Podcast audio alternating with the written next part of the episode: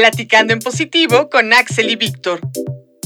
Un espacio para romper estigmas, informar y platicar sobre la experiencia de vivir con VIH.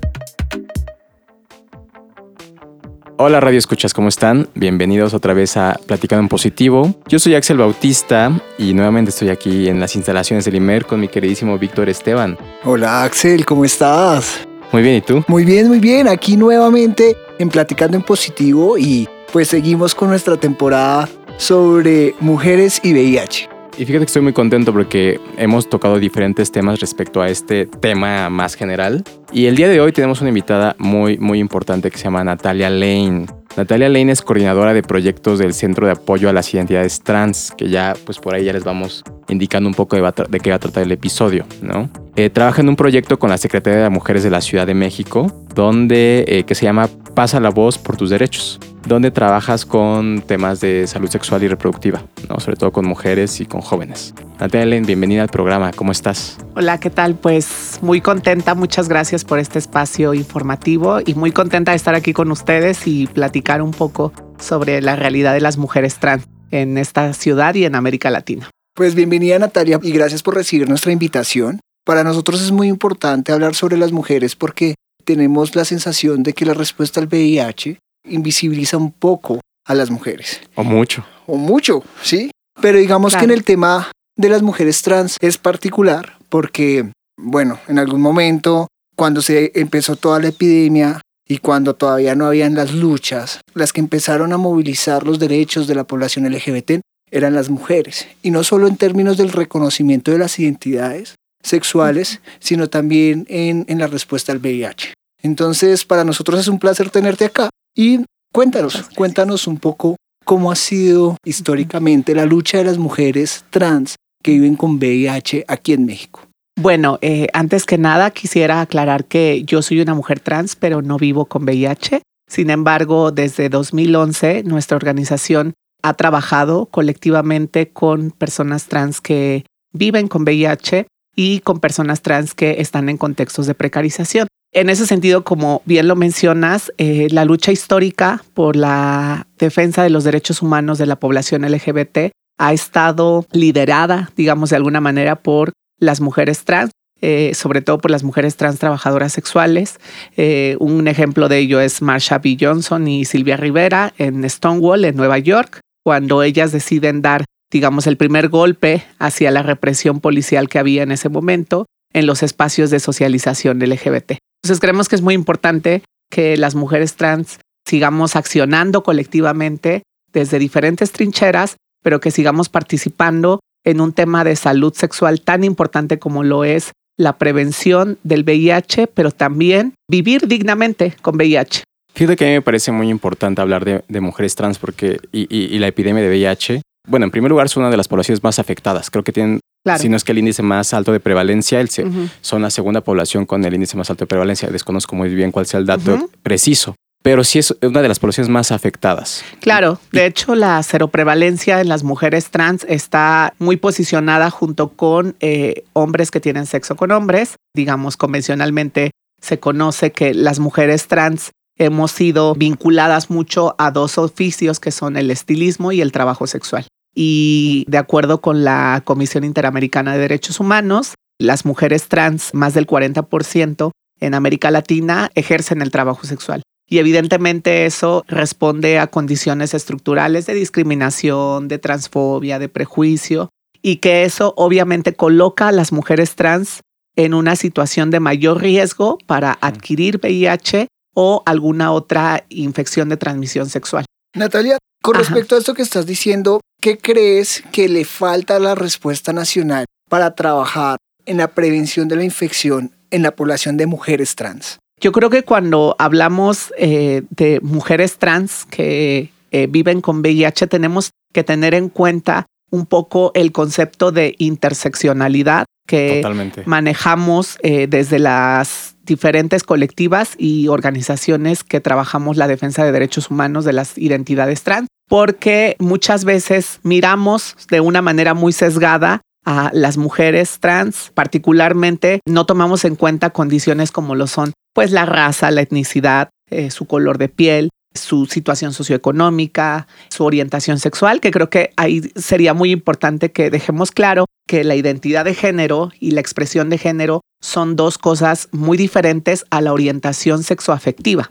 Regularmente pensamos que las mujeres trans son gays tan gays que se volvieron mujeres, ¿no? Para nada. Y, creo que, ah, desde ahí el, imaginario que tiene la sociedad en general. Claro, claro, totalmente. Eh, los eh, organismos de salud pública miran a las identidades trans como cuerpos patologizados, es decir, piensan que las mujeres trans pues somos personas enfermas en lo mental, en lo psicológico y en lo emocional y que ello deriva obviamente en situaciones de salud como pueden ser VIH, como puede ser infecciones de transmisión sexual o como pueden ser otras condicionantes como tratamiento endocrinológico, hormonas y otro tipo de temas de salud pública, ¿no? Entonces yo creo que lo primero que tenemos que hacer es dejar de mirar a las mujeres trans como personas como cuerpos enfermos, ¿no? Como cuerpos enfermos, ¿no? Como cuerpos que tienen que ser medicalizables, diagnosticados, patologizables y empezar a mirar a las identidades trans, sobre todo a las mujeres trans como lo que somos, ¿no? Mujeres. Las mujeres trans somos mujeres,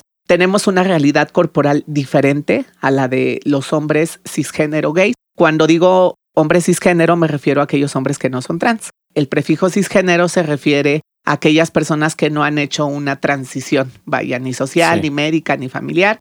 Y las personas transgénero somos aquellas personas que realizamos esta transición, ¿no? Del, del otro lado.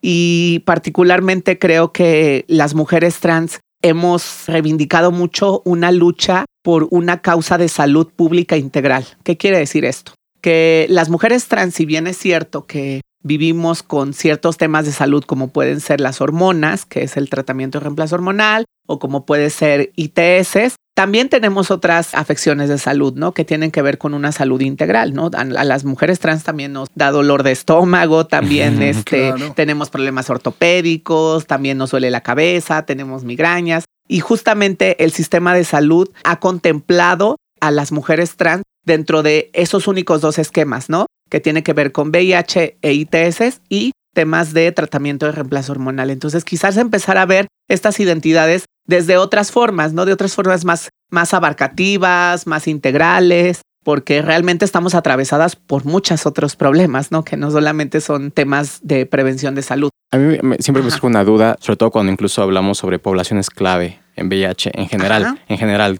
poblaciones ya sean mujeres trans, eh, hombres que tienen sexo con otros hombres, personas que se inyectan drogas, lo que tú quieras, eh, porque creo que sí hay particularidades que se deben de atender, como tú mencionas, o sea, hay contextos de interseccionalidad, de pobreza, de trabajo sexual, de muchos y todo tipo de cosas que ponen a ciertas poblaciones en mayor riesgo de vulnerabilidad. Pero ¿no crees que podría como reproducir o mantener el estigma que se tiene sobre ciertas poblaciones cuando se les pone, cuando se les centraliza la, cuando la atención sobre esas personas por ejemplo, el PrEP, ¿no? yo, yo, a mí me parece que, esto, que, creo que sí tendría que estar dirigido hacia ciertas poblaciones, pero al mismo tiempo creo que no. o sea, al mismo tiempo creo que cuando tú dices tienen que ir dirigido a ciertas poblaciones, estás estigmatizando indirectamente a esas poblaciones porque las ves como focos de contagio, como focos de transmisión. claro. como no, no revictimizar a las poblaciones claves sin dejar de centrar la atención en ellas en la respuesta. Y, sí, la pregunta va por ahí porque creo que ustedes como mujeres trans han tenido mucha experiencia en eso. Claro, yo creo que definitivamente tenemos que tener en cuenta que eh, los grupos de atención prioritaria se tienen que atender. O sea, y eso lo vemos en cualquier política pública que hay en los gobiernos locales o federales. Como por ejemplo en la Ciudad de México hay ciertos grupos que se atienden, como pueden ser adultos mayores, personas con discapacidad, personas que viven con VIH, población LGBT, y que por supuesto que atender estos grupos es importante porque atacan problemas estructurales de raíz que son importantes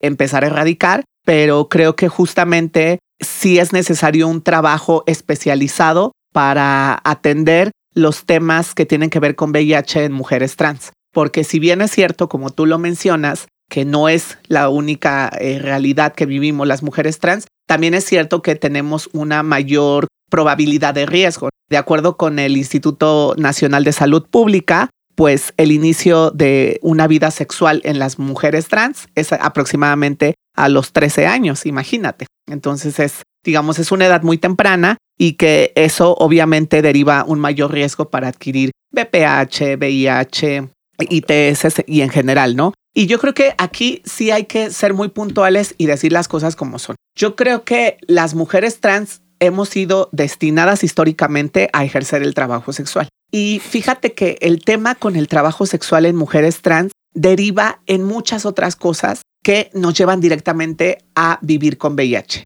Una de ellas es la incapacidad de negociar con el cliente el tema del condón o los métodos anticonceptivos o métodos de protección de barrera. Nosotras hemos encontrado muchos casos de mujeres trans que ejercen el trabajo sexual que se ven presionadas por parte del cliente a tener que tener relaciones sexuales sin condón, sin protección, porque dentro de este imaginario machista, transfóbico, misógino, los clientes lo que dicen es, es que si tú me quieres, vamos a hacerlo sin condón.